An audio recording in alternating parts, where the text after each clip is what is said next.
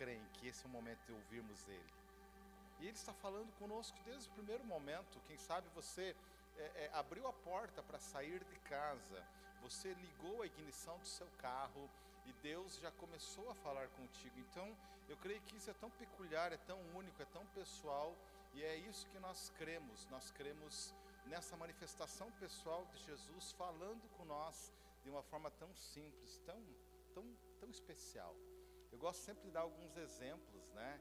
E, e, ele está falando conosco constantemente. E eu lembro que nesses dias eu saí com os meninos à tarde e, e antes de buscar a Adri, né? Eu ia, iria buscar ela no seu trabalho, mas antes eu resolvi passar no mercado e eu estacionei o carro, né? E, e no, ao estacionar eu tinha que fazer aquela curva para né, é, é, estacionar ele corretamente. Eu virei o volante totalmente, parei o carro e deixei o volante naquela posição, virado, né, totalmente para o lado direito. E desliguei o carro, saí do carro e fui fazer as compras, né? Passamos todo aquele momento ali de compras, tudo tranquilo, tudo bem. E voltei, né? Mas na hora que eu voltei, é, o meu carro ele tem um sistema, porque na verdade é o controle que permite né, que o carro ligue. O carro lá só tem um, uma chave que já está ligada à ignição, então você não precisa colocar a chave ali naquele lugar, né? Mas você tão somente só precisa ter o controle perto e aquele controle ele já vai entender que você quer ligar o carro. Então cheguei no carro, mas eu tentava virar a ignição e não dava certo não dava certo, não virava, pessoal. Quer dizer, eu virava, mas o carro não funcionava. E eu tentei uma vez é, sair do carro, acionei novamente o controle, desacionei todo aquele processo que todos nós conhecemos quando a gente quer fazer algo funcionar, né? Seja carro, seja aquilo que às vezes nós temos. E eu fiquei nesse processo aí, eu creio que uns 15 minutos, né? De tentar ligar e desligar. E eu comecei a ficar preocupado, porque o tempo começou a passar, eu precisava chegar no horário lá para buscar ela.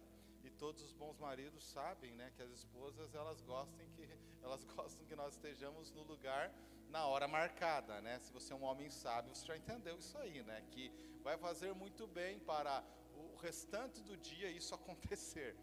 E eu estava preocupado com isso, queridos. E quanto mais você fica nervoso, preocupado, as suas tentativas se tornam às vezes até mais frustradas, porque você começa a querer fazer tudo naquela, naquela dinâmica rápida, né? Sem pensar, sem pensar. E eu fiquei ali vários minutos e nada, pessoal. Virava a chave, aquela chave do carro, e o carro não ligava.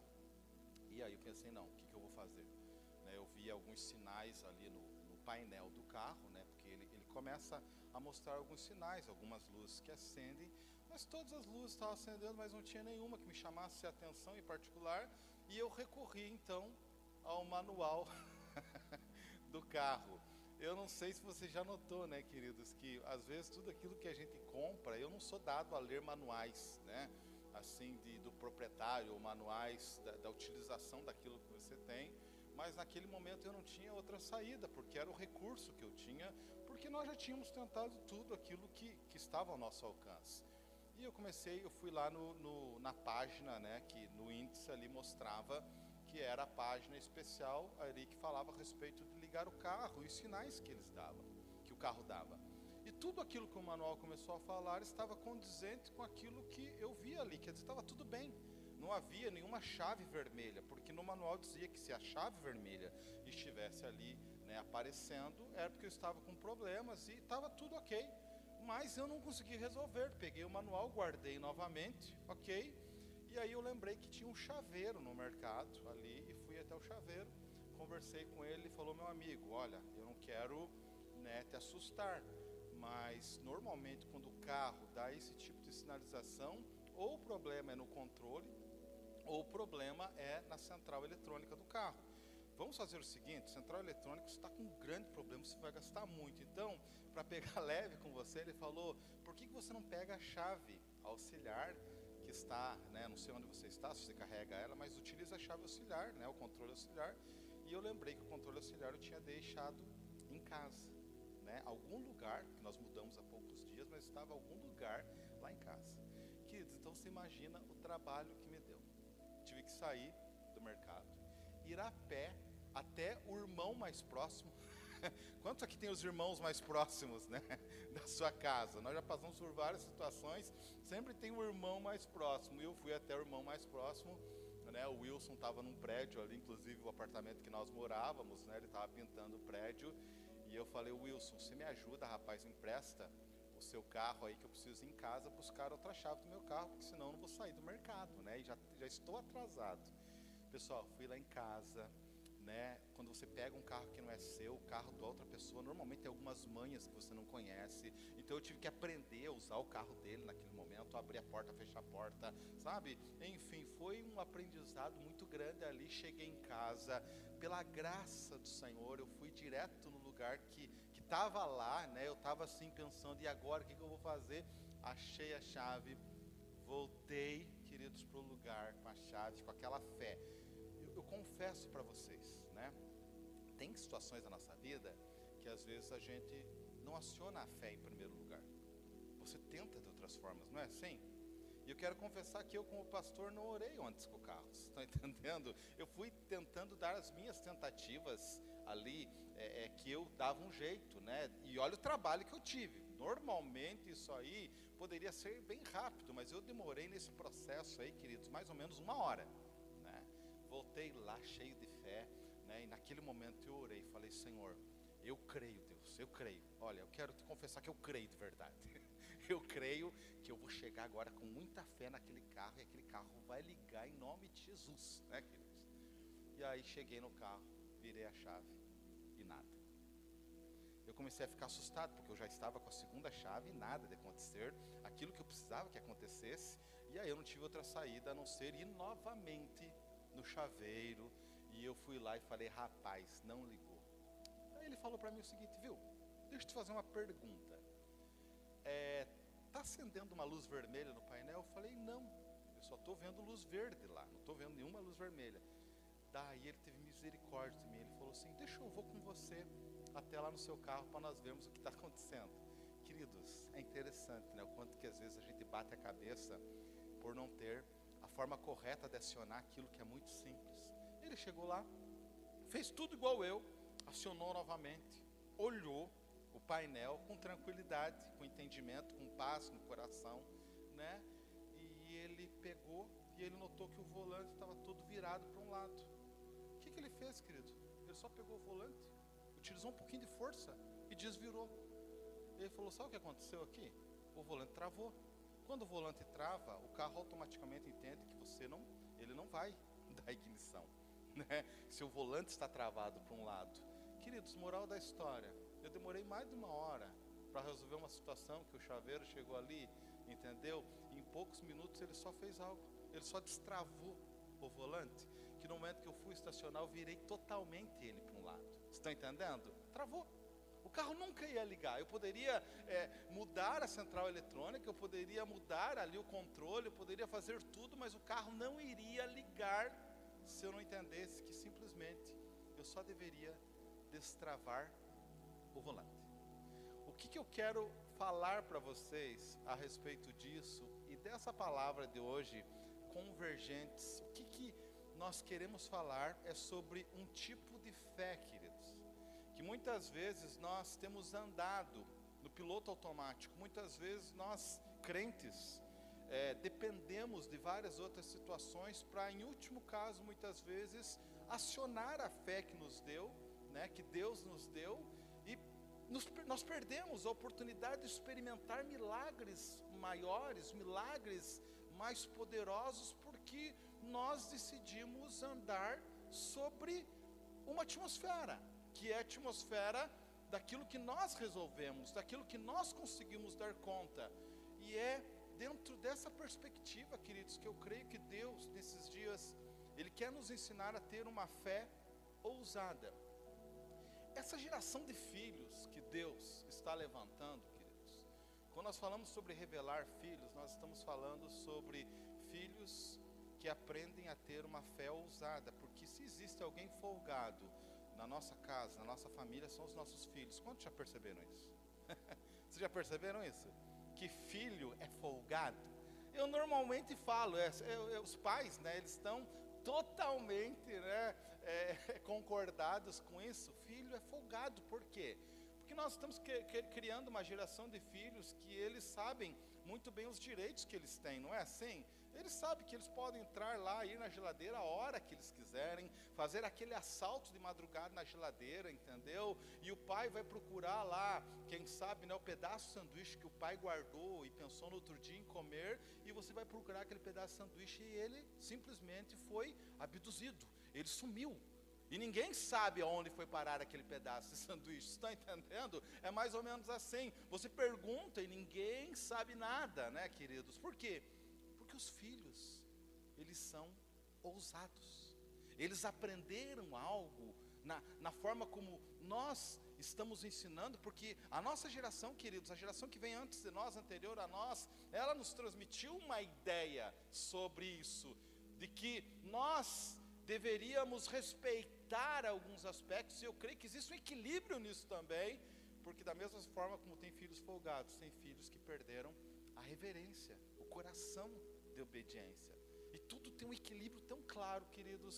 Mas eu aprendi nessa experiência, Deus falou comigo nessa experiência do carro, mais ou menos o seguinte, ele falou: "João, você percebeu o quanto que às vezes na correria, na forma de você ver a resolução, você vai, você tenta fazer, você perde de tempo, quando tudo poderia ser realizado de uma forma mais simples e mais rápida. E é sobre isso que eu quero falar essa manhã com você.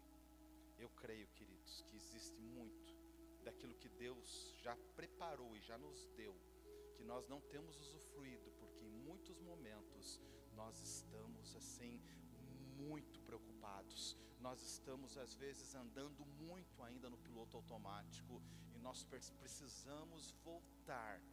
Nós precisamos voltar a ser filhos novamente. Amém, querido.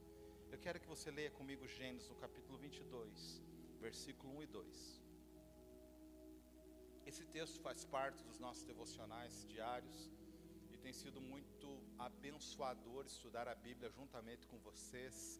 Tem sido muito especial compartilhar alguns devocionais e ter esse retorno de vocês daquilo que Deus está falando, queridos, e particularmente eu eu eu assim, eu estou gostando muito porque Deus tem nos ensinado muito a respeito da forma dele trabalhar conosco e aqui falar algo muito importante eu quero ler para você.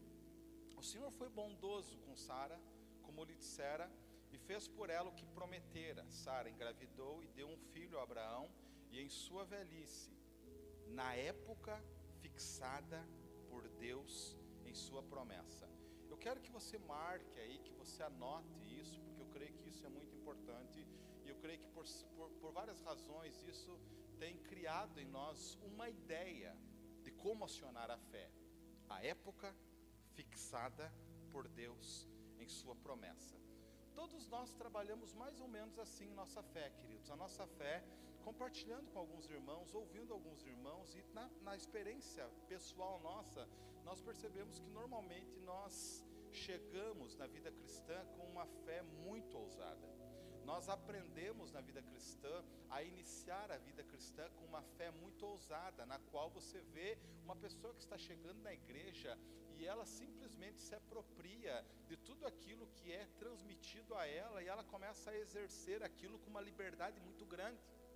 Então, é mesmo e é bem dentro do exemplo do filho que chegou a casa, o filho pródigo, e ele já se sente no direito de participar daquela festa, daquela celebração, daquele novilho gordo que foi sacrificado lá para ele. Ele sabe que aquilo é bom demais, aquilo é maravilhoso e ele usufrui com uma liberdade muito grande. Então, queridos, normalmente o novo, o novo quem está iniciando, ele Parece que o comportamento dele é um comportamento que traz esse senso de liberdade muito grande.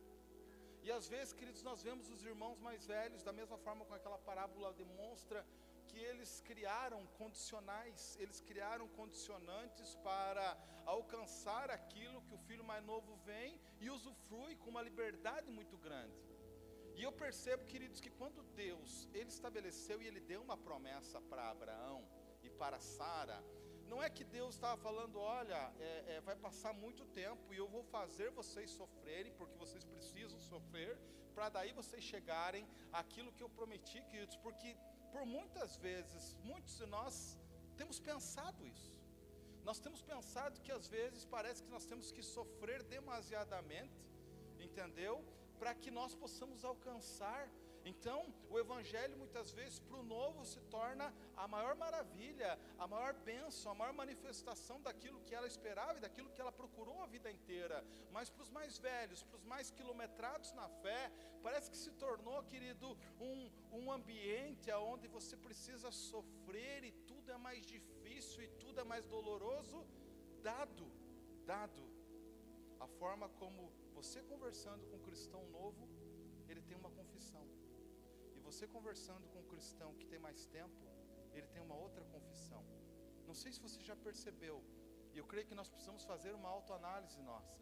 Você já percebeu que às vezes, se você ouvisse o que você confessa e fala, como cristão de mais tempo, de mais, de uma caminhada maior, parece que a tua confissão ela está sempre relacionada a condicionantes que você colocou e que parece que ao invés de cooperarem, ajudarem você a, a chegar aquilo que Deus tem para a sua vida, ao invés disso, elas colocam como se fossem obstáculos para que você alcance. Parece que você precisa se tornar um PhD, parece que você precisa passar por todas as universidades e faculdades da vida para que você alcance aquilo que o novo chega e usufrui de uma forma tão simples e prática, a paz, a alegria, alegria de servir, alegria de confiar em pessoas, alegria de doar a sua vida, alegria, a satisfação de fazer algo por simplesmente fazer aquilo, não esperando mais nada, porque ele está feliz de fazer aquilo com alegria, ele tem liberdade, ele está na casa do Pai, ele tem liberdade na casa do Pai, ele pode fazer. Vocês estão entendendo, queridos? E normalmente as confissões, elas são diferentes das pessoas que estão há muito tempo num lugar e se acostumaram com aquela situação e parece que elas se conformaram com aquilo de uma pessoa nova que chegou e falou: Olha pessoal, vamos mudar tudo isso aqui, vamos pintar essas paredes, vamos alegrar esse lugar, porque tudo é bom, tudo é festa, tudo é alegria. Vocês estão entendendo? O quanto que às vezes a nossa confissão denuncia o estado conformado, o qual a nossa alma se colocou. Então, queridos, quando nós falamos sobre uma época fixada por Deus, eu quero te falar que quando nós vamos para a Bíblia, nós percebemos que foram 25 anos, desde a promessa de Abraão até ele receber o filho Isaac, duraram 25 anos.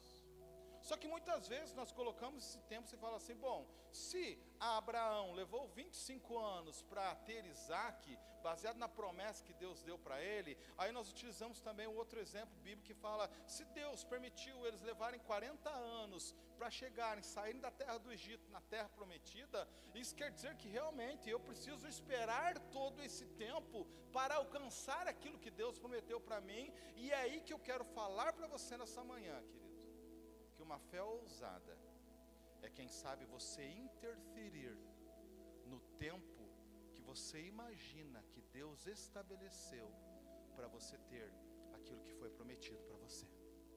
Eu quero te falar, querido, que uma fé ousada é às vezes você se atravessar no meio do caminho de Jesus daquilo que, quem sabe, você, na tua forma de pensar, na sua mentalidade, condicionou-se a pensar dessa forma, a imaginar. E eu quero te falar algo, como é interessante isso, queridos. Esses condicionantes que nós criamos, eles nos levam a um conformismo. Eles nos levam muitas vezes a nós é, é, nos acostumarmos com a nossa vida daquele jeito, porque parece que você está subjugado àquela posição e àquela condição. E aquilo que nós vamos falar hoje é um poder que transforma a nossa condição de subjugado a uma condição de filho livre que exerce uma autoridade para usufruir tudo aquilo que Deus, como um pai, já te deu. Queridos, é sobre isso que eu estou falando com você. 1 Pedro, no capítulo 1, versículo 9 e 10, fala o seguinte: olha o que diz essa palavra. Pois estão alcançando o alvo da sua fé. Qual é o alvo da sua fé? A sua salvação. Até mesmo os profetas queriam saber mais sobre essa salvação. Queridos, quais profetas do Antigo Testamento? Eles queriam saber, eles estavam profetizando algo que eles ainda não estavam experimentando. Você imagina o coração dos profetas falar de algo que ainda eu não vivo. Então você imagina qual era a condição deles. Eles estavam, Isaías profetizando, o maior profeta messiânico, a pessoa que mais profetizou sobre Jesus, Isaías. Você olha Isaías falando sobre o Messias, é a pessoa que mais falou sobre ele, é a pessoa que mais proclamou, que mais profetizou a respeito do Messias, mas ele não estava vivendo aquilo. Ele estava falando de algo que nós, olha que legal isso aqui, olha que maravilhoso.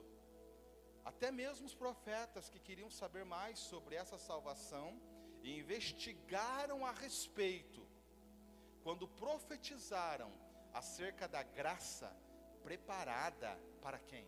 Para nós, queridos. Olha que benção, olha que maravilha. Querido, a graça foi preparada para nós. Você tem direito a ela hoje. Isso é o favor imerecido de Deus para nós. Ele nos dá gratuitamente. Você pensa, queridos, os grandes profetas, Elias, o homem que orou e Deus usou a vida dele com grandes milagres. Queridos, se imagina ele sendo usado por Deus de uma forma, forma maravilhosa, de uma forma maravilhosa. Mas mesmo assim, ele não experimentou no sentido assim, a graça que nós vivemos assim. Ele, eu creio que foi salvo, sim, ele foi alcançado, Deus o alcançou, mas ele não experimentou tudo aquilo que nós estamos experimentando hoje. Gálatas nos fala algo muito especial também no capítulo 4, versículos 5 e 6. Diz assim: Todavia, quando chegou a plenitude dos tempos, Deus enviou seu filho, nascido de mulher, nascido também debaixo da autoridade da lei para resgatar os que estavam subjugados pela lei, a fim de que recebêssemos a adoção de filhos.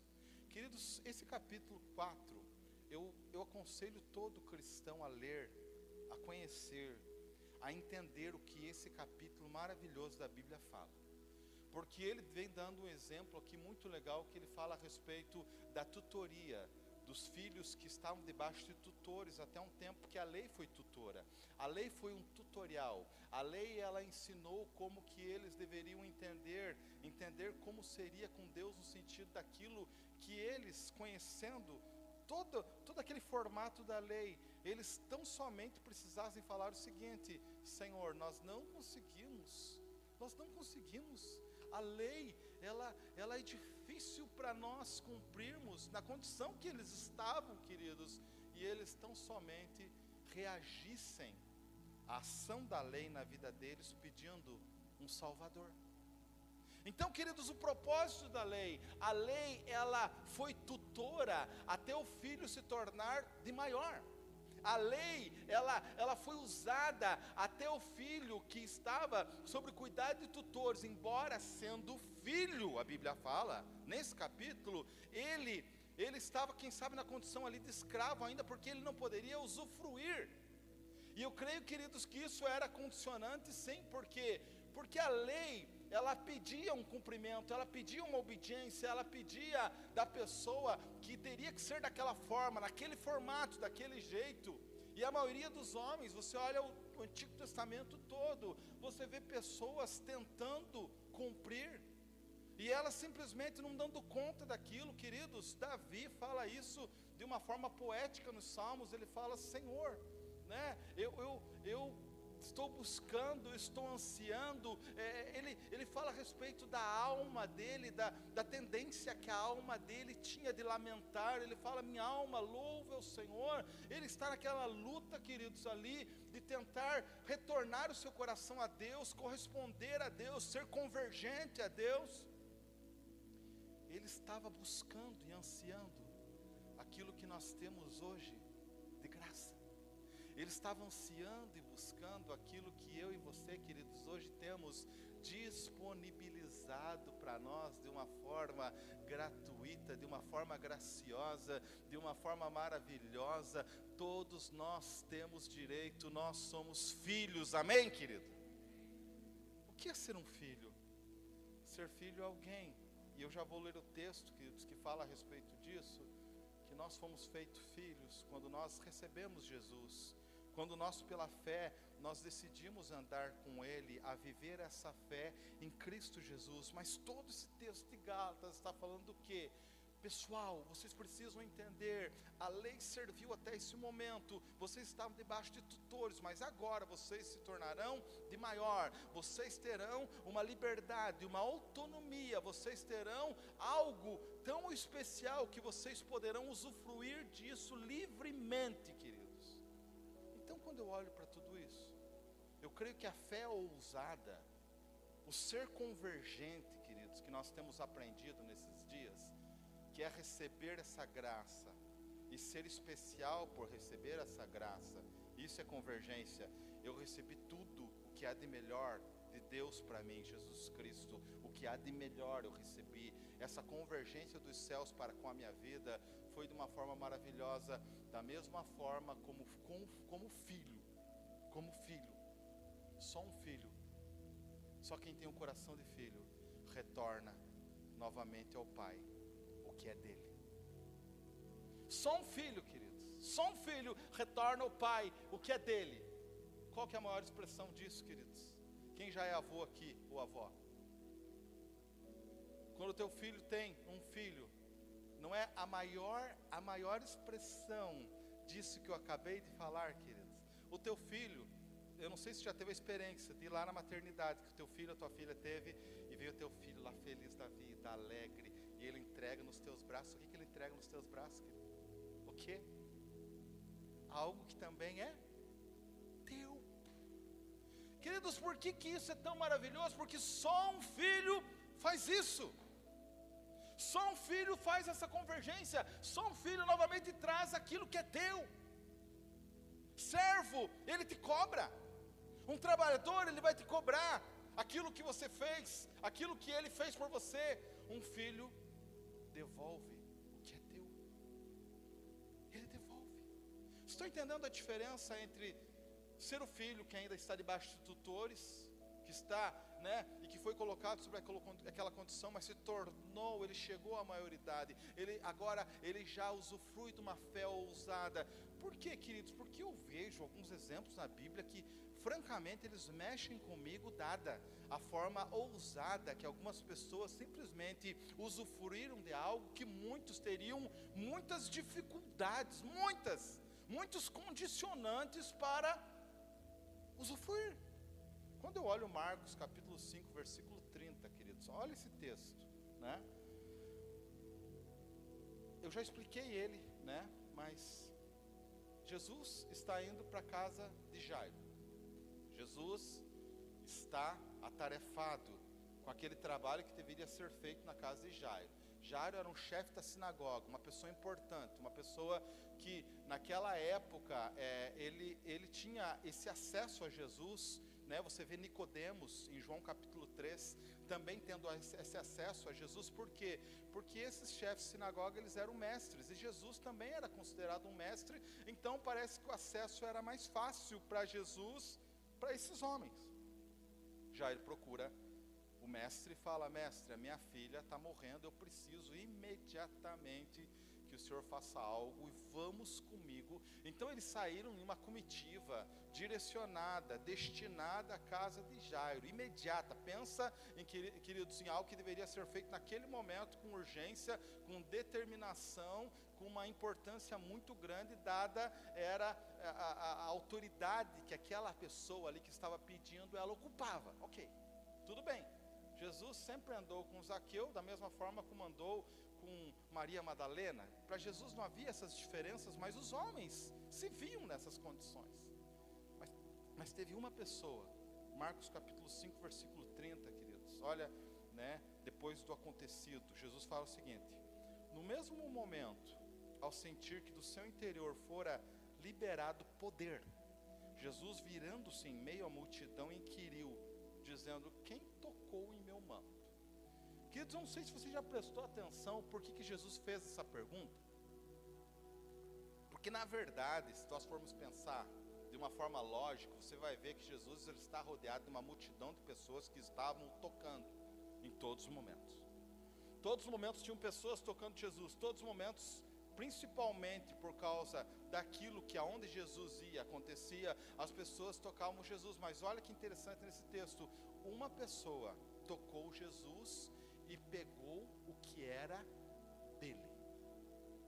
Uma pessoa dentre todas que tocaram Jesus foi lá e pegou o que era de Jesus, queridos. Olha que interessante, por isso que ele parou a comitiva. E eu não sei se você já se colocou no lugar de Jairo nessa condição, queridos. Pensa em Jairo, né? É, é, precisando emergencialmente da visita de Jesus na sua casa, Jesus para tudo e fala: Pessoal, calma lá, vamos parar aqui. Aconteceu algo diferente aqui nesse momento. Quem me tocou? Queridos, a maioria dos discípulos falam: Mestre, é, tem várias pessoas te tocando, tem várias pessoas, tem várias pessoas te acessando. Jesus falou: ah, ah não, eu não estou falando de uma fé uma fé normal. Eu estou falando de uma fé ousada. Alguém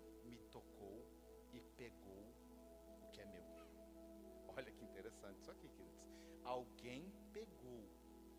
No mesmo momento, ao sentir que do seu interior fora liberado o poder, Jesus virando-se em minha multidão inquiriu: Quem tocou em meu manto? Aí, queridos, ficou aquela situação: quem fez isso? Como se aquilo fosse errado. Veja bem, a maioria dos discípulos fala: Bom, agora eu vou ver a manifestação da justiça do meu Deus aqui. Até agora ele está muito bonzinho e só abençoando as pessoas. Agora eu vou ver ele disciplinar alguém. Agora eu vou ver ele fazer algo né, que, que precisa ser feito. Como a pessoa chega aqui e pega algo que é do mestre? Como é? Como que acontece isso? E aí vem a mulher, queridos, temendo e tremendo. A ousada,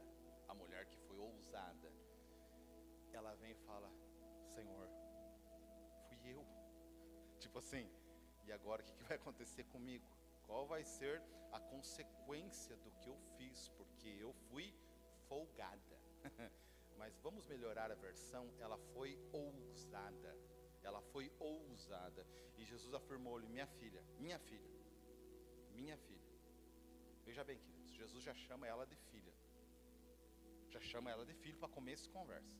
Minha filha, a tua fé te salvou. Vai-te em paz e esteja liberta do teu sofrimento. Queridos, você talvez nunca prestou atenção no que eu vou te falar agora. A, a, a Bíblia não fala a tua fé te. O que, que vocês acham que aconteceu com ela? Ela foi curada. Mas Jesus não falou a tua fé te curou. Jesus falou a tua fé te salvou. Sabe por quê, queridos? Talvez a fé, a fé daquela mulher, como muitos estavam usufruindo ali, iria trazer cura para ela e pronto. Ela foi curada.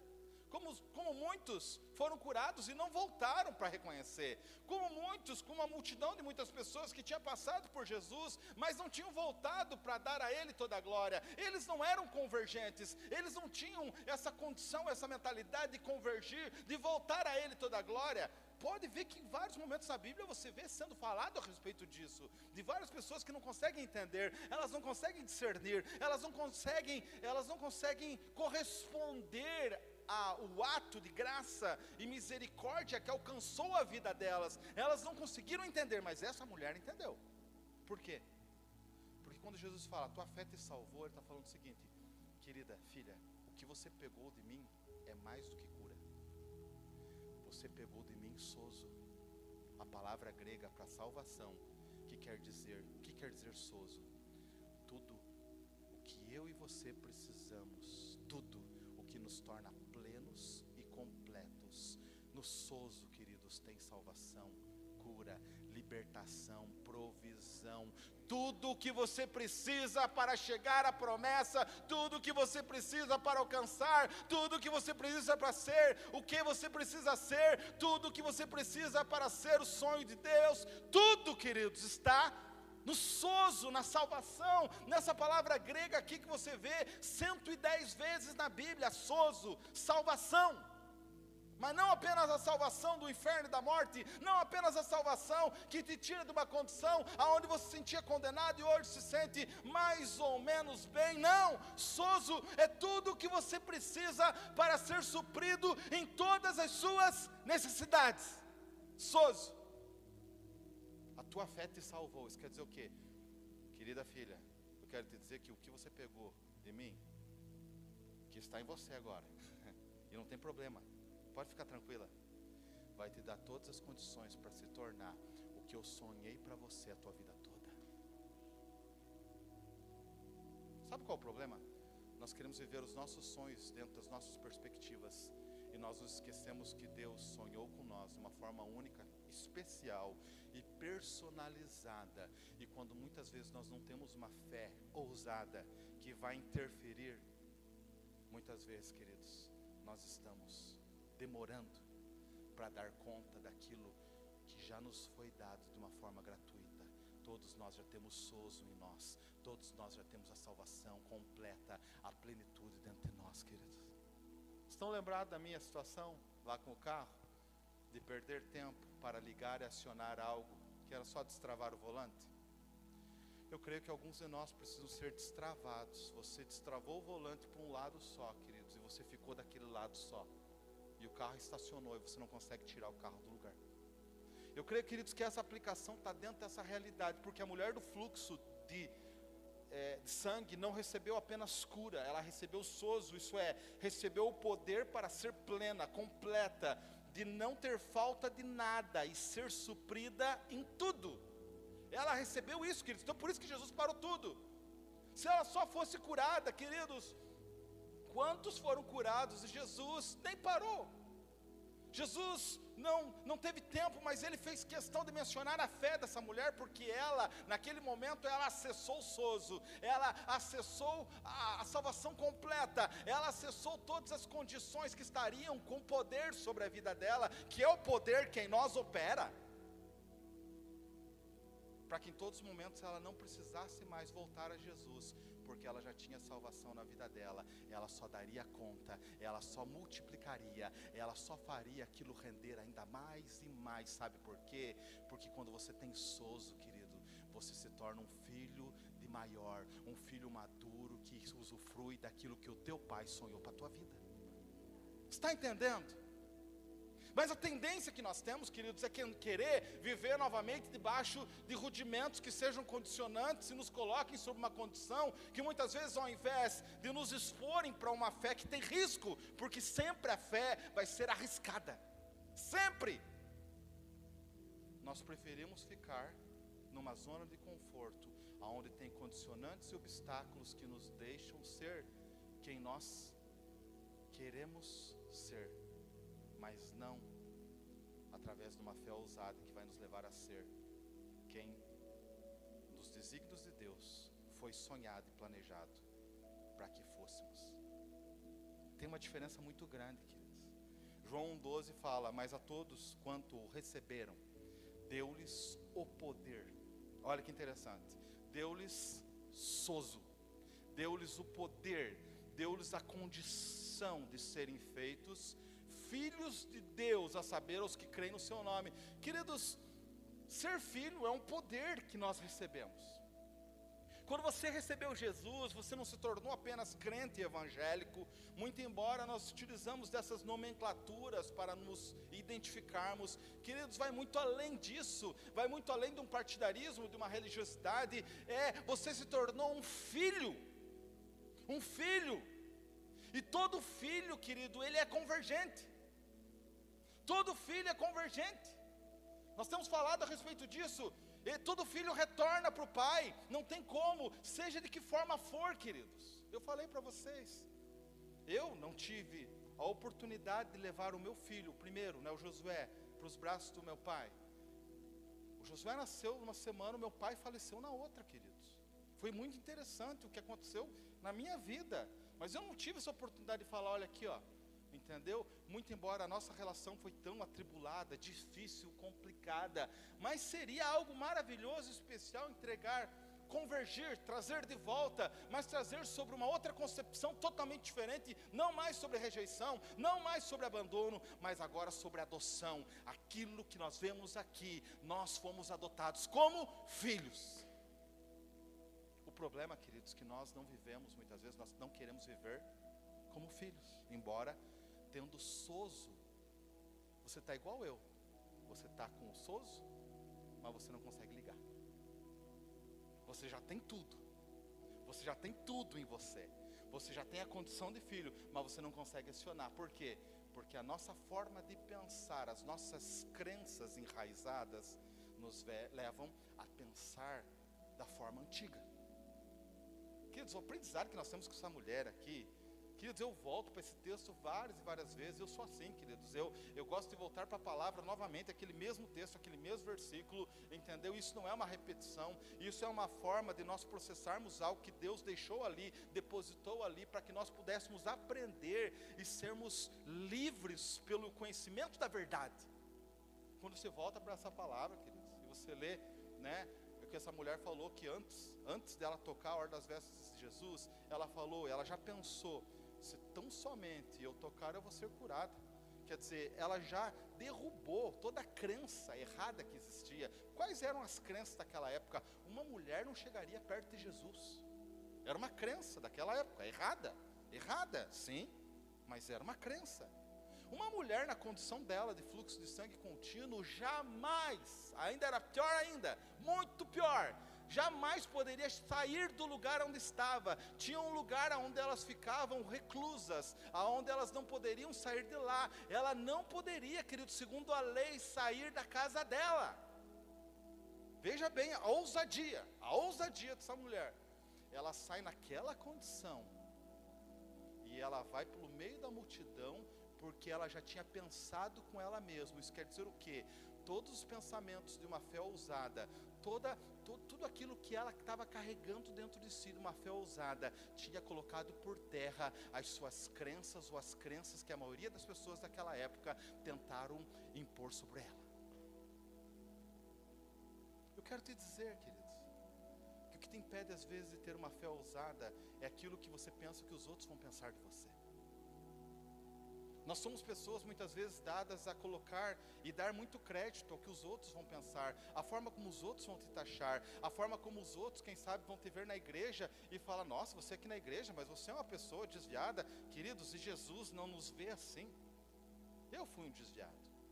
Eu sei, queridos, que todos os condicionantes, todos os obstáculos que eu colocava para não voltar, na verdade me, me, limitavam. Por quê? Por vários fatores, porque eu pensava que os outros iam pensar de mim. Então essa era a minha dificuldade, quando na verdade, querido, uma fé ousada te leva a não olhar para mais ninguém, olhar só para o autor e consumador da tua fé, da fé ousada que faz você usufruir o que é teu hoje. Hoje, é para hoje. Por isso, por isso, quando eu leio o texto de Abraão, que demorou 25 anos para ter Isaac, diante de todas as circunstâncias que surgiram de Eliezer, de Ismael, eu começo a perceber, queridos, que talvez, talvez, talvez, em alguns momentos, se Abraão tivesse interferido com esse nível de fé que nós vemos em algumas outras pessoas ali, ele teria até tido Isaac antes. Isso é uma concepção minha.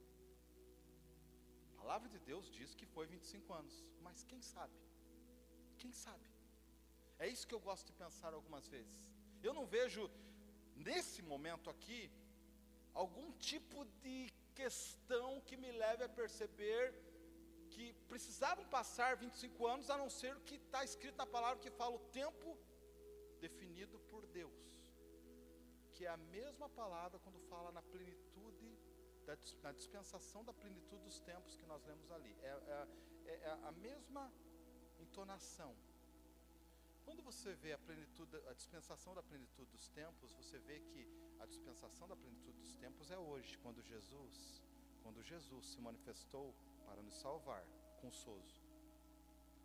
Abraão usufruiu da fé e foi justificado pela fé. A mesma fé que nós temos, Abraão foi justificado. Romanos explica isso. Então isso me faz entender que Abraão se moveu na mesma fé que nós nos movemos hoje. Então por isso que eu penso dessa forma. Agora qual é a diferença? A diferença é que muitas vezes, queridos, as nossas comparações têm sido baseadas no quê? Se Abraão levou 25 anos, então tem tempo ainda para me aprender muito, quando na verdade você já poderia usufruir. Porque nós somos os que vivemos a dispensação da plenitude dos tempos. Está entendendo? Então, o tempo fixado por Deus, na verdade, era dentro do conhecimento de Deus, Deus sabia que iam levar 25 anos, porque Deus sabia que a fé dele ia amadurecer até chegar ao ponto de ser uma fé ousada. Com isso eu quero te dizer algo. Às vezes nós colocamos a responsabilidade em Deus e tudo que acontece nas nossas vidas, em que sentido? No sentido assim, ah, se ainda não aconteceu é porque Deus não quer. Queridos, e quantas vezes você vê na Bíblia que o que Deus mais quer é nos ver bem? Quantas vezes? O autor, Jeremias, aquele que viu Jerusalém cair por terra, o que viu a gloriosa Jerusalém ser derrubada pelos babilônios, queridos, ele fala, ele profetiza totalmente contrário à personalidade dele, porque ele lamentava, ele tinha uma personalidade melancólica, mas quando o Senhor falou através dele, tudo o que ele fala é planos de bem, é planos de paz. Tudo o que ele fala é que, queridos, vocês precisam acreditar no que eu estou falando para vocês. Ele fala mais ou menos assim: Deus tem planos de bem para vocês, Deus tem plano de paz para vocês. Você está entendendo? Mas por que, que nós não usufruímos de paz? Por que, nós não usufruímos daquilo que está escrito na Bíblia? Sabe por quê? Porque você pensa, querido, que um belo dia, um belo dia, no tempo fixado por Deus, vai chegar esse dia de, de paz, de alegria, de satisfação, de prazer na sua vida. Esse belo dia onde está escrito na Bíblia. E nós, queridos, muitas vezes utilizamos até versículos para nos manter bem instruídos ou para podermos dar respostas religiosas para pessoas que perguntarem para nós o porquê ainda aquilo que Deus sonhou para mim não aconteceu. E nós damos respostas assim, é porque ainda não é vontade de Deus, e Deus ainda está trabalhando na minha vida, queridos, quando na verdade, quando eu olho para a mulher do fluxo de sangue, eu vejo ela interferindo no tempo. Olha a mulher cirofenícia, queridos. Olha a mulher cirofenícia. Quantos conhecem a, mulher, a história da mulher cirofenícia? Ela chega para Jesus, Jesus fala, querida, tem uma ordem aqui. Olha o que Jesus fala para ela. Tem uma ordem aqui. Primeiro a gente vai dar comida para os filhos. Novamente a figura de filhos. Filhos. Interessante, né? Jesus repetia isso, né? Filhos. Ela fala: se tão somente eu pegar as migalhas, eu não quero nem saber, entendeu? Eu tô aqui com uma fome tão grande que sair que migalha é meu. Você está entendendo, queridos? Isso quer dizer o quê? Ela interferiu numa ordem que Deus, que Jesus estabeleceu. Jesus falou: Olha, tem isso, você compreende isso? Vai chegar a tua vez. Ó, tem, quem sabe vai chegar a tua vez, né? Por quê? Porque primeiro é os judeus. Jesus está falando a respeito disso. Olha, tem os judeus. Eles, eu vim para eles. Mas ela fala: Não, eu quero me colocar numa condição onde se tiver migalha, eu estou aqui. Eu vou me alimentar das migalhas mais quero na minha vida, é o que eu saí de casa para ter. Eu quero sozo, eu quero salvação, não me importa, é o que eu quero. Está entendendo, queridos? Pessoas que interferiram naquilo que Deus tinha estabelecido, pessoas que interferiram naquilo que Jesus fala, da forma como fala com aquela mulher, queridos, ela ter fé, e Jesus depois fala: Filha, eu não vejo tamanha fé igual a tua. Jesus, o próprio Senhor, reconhece, ele fala a respeito da fé daquela mulher. Queridos, o que, que nós vamos falar dessas palavras? O que nós vamos falar desses exemplos? O que, que nós vamos falar desses testemunhos? Nós vamos criar sermões, pensamentos que atestam e que dão autenticidade, o que dão, que certificam o nosso conformismo, de nos manter o nível da nossa fé debaixo de tutores condicionantes, quando na verdade Deus nos chamou para viver uma fé ousada, que é uma fé de filhos, que são desconvergentes. A Bíblia fala nesse texto de Romanos capítulo 8, queridos, que a natureza, a humanidade, o universo, gostei desse, desse, desse, dessa tradução, o universo aguarda, ele espera a manifestação, a revelação de quem os filhos de Deus são. Está entendendo isso, querido? Que existe uma, uma, uma expectativa para a manifestação de quem os filhos realmente são, de quem eu e você somos, através do sozo da salvação, do que eu e você somos. E por que ainda nós não estamos vivendo tudo isso? Eu quero te falar que, quem sabe, porque ainda nós temos medo de acionar e de nos expor. E o que foi cantado de uma forma profética aqui hoje, eu amo isso, no meio do louvor e adoração. O perfeito amor lança fora todo o medo. O perfeito amor, o amor de pai, o amor do nosso pai que nos faz filhos, lança fora todo o medo. Para nós concluirmos, queridos, uma fé ousada fará você usufruir que já é seu. Quando o pai vai conversar com o filho mais velho lá, e o filho mais velho fala: Olha, eu não posso nem usufruir de um cabrito que seja. Mas chega esse teu filho mais novo, folgado, o nenê da casa, que normalmente o nenê é assim, né, queridos? É o mais folgado, o mais velho sofre bastante, o do meio dá uma ajustada, né? Fica ali no meio termo, e o mais novo é o que chega, entendeu? Tomando posse de tudo, pensando que dele é tudo. É mais ou menos assim, né, queridos? É, é, é assim, desse jeito. Aí o mais novo tá lá na festa com o pai, e o mais velho está brigando, está conflitando, está divergindo. Querido, é interessante o quanto o nosso coração precisa ser convertido ao coração do mais novo, porque o filho mais velho tem uma mania de divergir. Ele está divergindo com o pai. Ele sempre está divergindo. Ele está sempre criando uma situação. Ele está, está sempre criando uma condição. Não, mas olha, isso não é bem assim. Ó. Isso aqui tem que ser. Calma lá, entendeu? Olha, veja bem. Sempre uma divergência e não uma convergência. O filho mais novo é convergente. Ele já está participando da festa lá. E o pai tem que falar: olha, querido, olha, entenda a convergência. Vou te falar novamente. Eu quero que você entenda o que é convergência. O mais novo, fala o seguinte: olha, tudo que é meu, tudo, tudo, pensa em tudo tudo que é de bom, tudo que é de maravilhoso, tudo é de especial, tudo que é de especial, tudo é, tudo é teu. Convergência. Para que você entenda que você é filho. E todo filho por natureza é convergente. Ele traz para você o que é teu também. O que você deu para ele de uma forma gratuita, o teu amor, a tua vida nós damos a nossa vida pelos nossos filhos, não é assim, queridos? Filho, filhos são convergentes. E para terminar, eu quero dar um exemplo que eu dei em um dos devocionais essa semana. Que Deus falou comigo de uma forma muito especial. Ele falou: João, você lembra quando na tua infância você ia para a fazenda, queridos? Eu ia para a fazenda. E a maior aventura nossa era quando nós saíamos às tardes.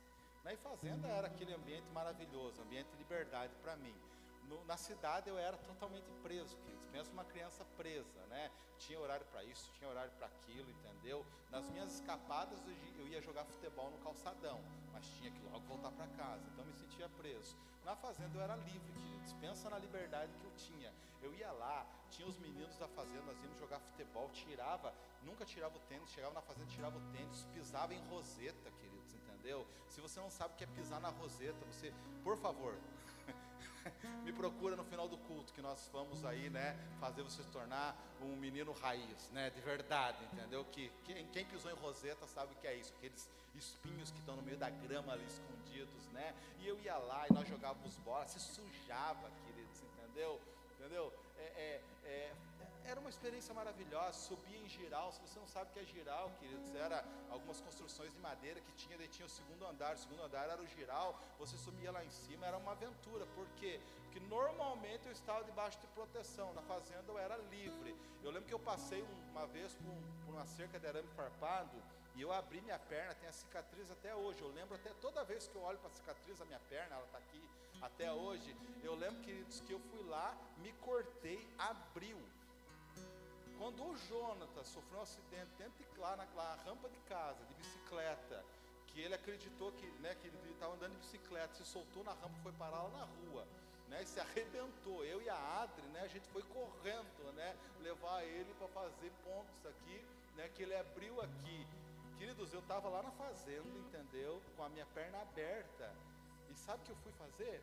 Eu voltei para casa sangrando, peguei aquele sabão, um sabão cor-de-rosa que tinha que era um sabão que passava para tirar graxa do, do, do da, da, mão, entendeu? Eu passei ali, entendeu? E deixei ver, porque eu estava feliz, eu não estava preocupado com aquilo.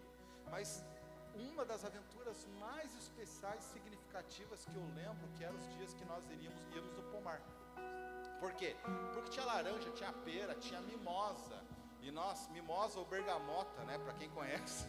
E nós íamos lá, queridos, e nós passávamos a tarde inteira comendo frutas, aprontando, entendeu? Fazendo tudo aquilo que uma criança livre faz, né? É, situações boas e às vezes aprontando também, né? Porque tudo está no mesmo pacote. Mas eu lembro de uma forma muito especial quando a gente ia pegar mimosa e você olhava na árvore e às vezes a árvore estava tava carregada, mas você não sabia qual era o fruto que estava maduro. Então, ou você tinha que subir na árvore, e às vezes era meio arriscado, porque os galhos não eram tão, tão grossos, eles eram mais finos, e alguns galhos tinham espinhos. Então, normalmente era muito mais arriscado. O que, que nós, na nossa cabeça de piá, né, de piá, de menino, fazia? Nós íamos lá, queridos, e balançávamos a árvore. Todos nós juntos balançávamos com muita força aquela árvore até cair o fruto, entendeu? E normalmente os mais maduros caem antes. Os frutos que já estão maduros caem antes. E aí, queridos, ficava repleto o chão de mimosa e bergamota. O que nós fazíamos? Nós íamos pegava a camiseta, ia colocando tudo aquilo dentro da camiseta e saía. E a gente parava no lugar, queridos e simplesmente ia comendo todas aquelas frutas com alegria, com satisfação, com prazer, com liberdade. O que, que eu quero falar para você? O que, que Deus falou no meu coração essa semana? Uma fé ousada é você chegar lá, olhar para aquilo e chacoalhar a árvore, porque você fala assim: não importa a situação, eu sei que o que tiver maduro vai cair. Não importa o meu momento, talvez eu não tenha força, mas o que eu empreender aqui de força, algo vai cair, e o que cair é meu. Você está entendendo? E a fé normal, qual que é a fé que às vezes a gente utiliza, queridos? Você chega lá, você fala, mano, não é o tempo ainda. Será que tem fruto maduro? Não sei. Subir nessa árvore? Ah, não vou subir não. Tem o risco de eu cair, de quebrar esse galho, de eu me machucar. Então você tenta acertar é, sabe, como nós fazíamos, você tentava acertar uma fruta, a gente tinha, né, alguns pedaços, alguns varões, assim, que a gente chegava e tentava, sabe, queridos, bater naquele fruto que você acha que está maduro, e você fica batendo ali, você fica nas suas tentativas de tirar um fruto, mas cai um ou dois, e alguns que caíam ainda eram que os passarinhos tinham chego antes, eles estavam comidos pelos passarinhos. Quando na verdade uma fé ousada que deve você ir lá na árvore e chacoalhar ela até cair os frutos que você já sabe que são maduros e que são teus. Fé ousada hoje, hoje, é quem sabe você pensar dessa forma. Você está ali às vezes olhando e cutucando uma situação, acionando algo que você colocou foco. Quando você chacoalha a árvore você aciona a fé ousada. Querido, aquilo que é teu, que está maduro, é teu, acabou. É teu, é teu, acabou. Não tem conversa, não tem estudo, não tem análise, não tem condicionante, não tem obstáculo, é teu. Querido, o que é mais maduro e é nosso, é aquilo que o Senhor já nos deu. Sozo, salvação plena, completa. Nós já temos tudo, já somos filhos. O poder de fazer você filho já está em você. Por isso que a mulher do fluxo do sangue, ela foi lá e pegou o que Jesus falou que era dele, mas se tornou ela.